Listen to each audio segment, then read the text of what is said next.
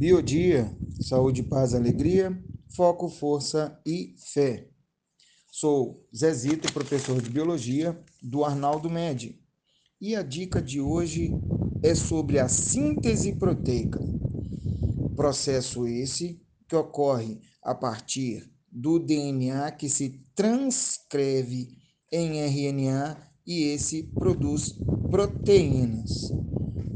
Esse processo ocorre na organela celular, que é o ribossomo, e é extremamente importante que nos lembremos que o RNA mensageiro forma o códon e o RNA transportador forma o que a gente chama de anticódon.